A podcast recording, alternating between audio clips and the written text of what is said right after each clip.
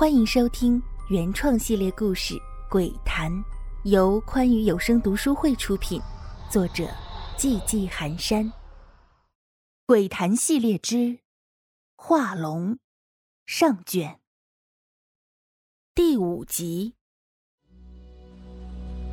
张主来了，小心戒备。老头目不转睛地盯着过来的水浪，沉声道：“蛟不可怕。”头疼的是那些隐藏在暗处的投机者，像这种快要化成龙的蛟，少说也已修行千年，内丹丹力丰沛，最是大补元气。再加上血肉鳞爪也各有用途，觊觎者定然不少。就是不知道都吸引到了哪些妖魔鬼怪前来。忽然，一声似龙吟又像牛哞的声音远远传来。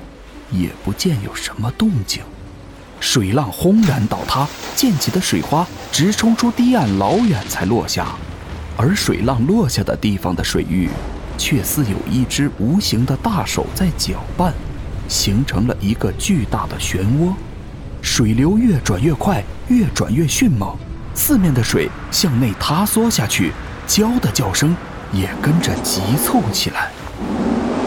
哇！在水底拦截。老头的话音刚落，一道身影就从水下直冲上来，紧跟着人影上来的是两只银光闪闪的巨大爪子。小鱼看得分明，那是类似鹰爪的爪子，有四个脚趾，不过其中一个爪子上有一条尺许长的伤口，伤口处正往外渗透着粘稠的红色液体。那是胶血，滴滴胶血，宛若一颗颗的石子，穿过水面后快速下沉，凝而不散。咦，奇怪，那不是血吗？为什么感觉这么沉重的样子，也不化开？倘若有鱼虾蟹之类的水生生物得到了这胶血，并能承受住其中灵力不爆体。就能获得一丝极稀薄的胶血脉，就有可能开启灵智，转成妖类。老头耐心的解释，现在两人的关系像极了求知若渴的学生和答疑解惑的先生。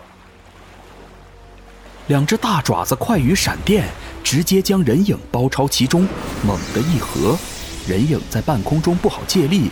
无法躲避巨爪的袭击，只能选择硬扛。但是人身哪有千百年锤炼的娇躯坚硬？那人影发出一声惨叫后，被爪子捏碎，碎肉和鲜血从爪子间坠落到河里，将河面染成了血红色。苍凉的娇鸣声响彻四周。那蛟击杀了袭击者后，正待将爪子收回，却不知何处又射来一支利箭，不止直接洞穿了蛟的爪心，更是带走了爪心上的一块血肉。蛟鸣立即变成了哀嚎。那蛟迅速将爪子收回河底，河水翻涌，冲出河堤。好在，这是深夜，这里离居民区又远，才没有造成较大的危害。一缕青烟飘过，一个身影显现出来。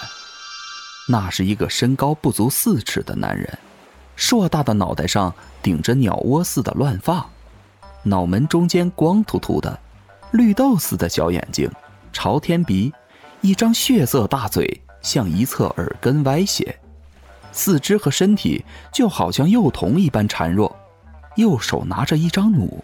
弩上插着三支寒光凛凛的箭。老头一见这人，脸上就有些动容。还没死呢，徐老鬼。那侏儒也看到了站在桥面的老头和小鱼，阴恻恻一笑：“嘿嘿嘿嘿嘿，这是哪家的姑娘？长得这么水灵，不会是你从哪儿骗来的无知少女吧？啊？”今晚这么危险，你还带出来？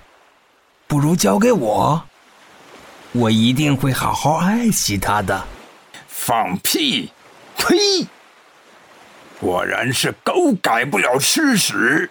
少废话，这汤水不是你能汤得起的。不想死就快滚！你这邪魔，当心天雷将你一起劈了！叫你一声老鬼，是给你面子。别人怕你，我可不怕。不服就上，哪这么多废话？老头没有理会，对方也没有再说什么，而是一个转身就要下水。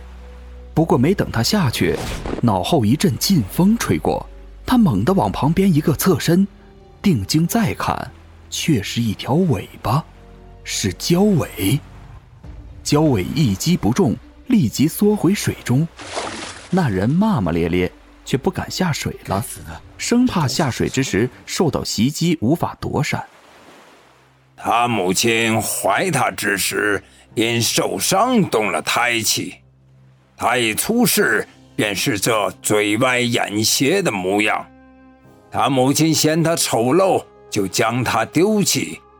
不过这家伙也是命硬，被路过的牧羊人捡走养大。后来牧羊人病死，他走了邪路，只学了邪术，将自己的身体还完成了半鬼体。不过，他和邙山十八鬼那种野路子不同，他是准备充分后改造出来的，身躯介于真实和虚幻之间。不过，最怕雷电，他也就是这时候能出手了。再过一会儿，交越过龙门，直奔大海而去，那时候就没他什么事儿了。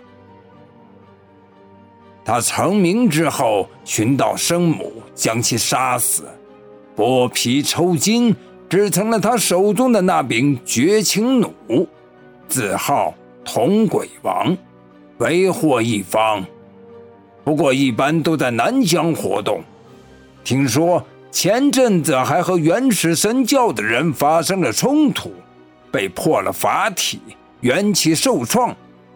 这次。怕是想取焦丹补充元气。哦，像这种穷凶极恶的坏蛋，人人得而诛之。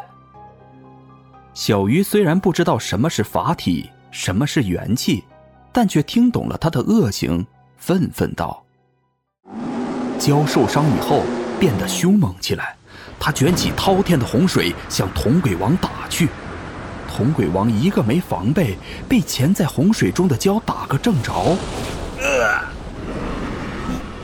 他踉跄着后退，口吐鲜血不止。蛟再接再厉，追着铜鬼王厮打。铜鬼王左闪右躲，狼狈不堪，身上很快也挂了彩。蛟更加兴奋，进攻得更加频繁。铜鬼王本就有伤。刚开始击伤蛟爪，用的还是偷袭的手段。此时正面冲突，他根本就连还手之力也没有。好容易去着空，射出了手中的箭矢，却也都无济于事。很快，铜鬼王就敌不住了，完全丧失了抵抗能力，身体也从空中落下，掉入水中。焦见此情景，却也不敢赶尽杀绝。否则渡劫之时，必死无疑。焦此时虽然不能杀生，却不妨碍屈老头动手。可怜这铜鬼王，一开始面对屈老头时还硬气无比，对天对地不可一世，哪知却是个银样蜡枪头，中看不中用。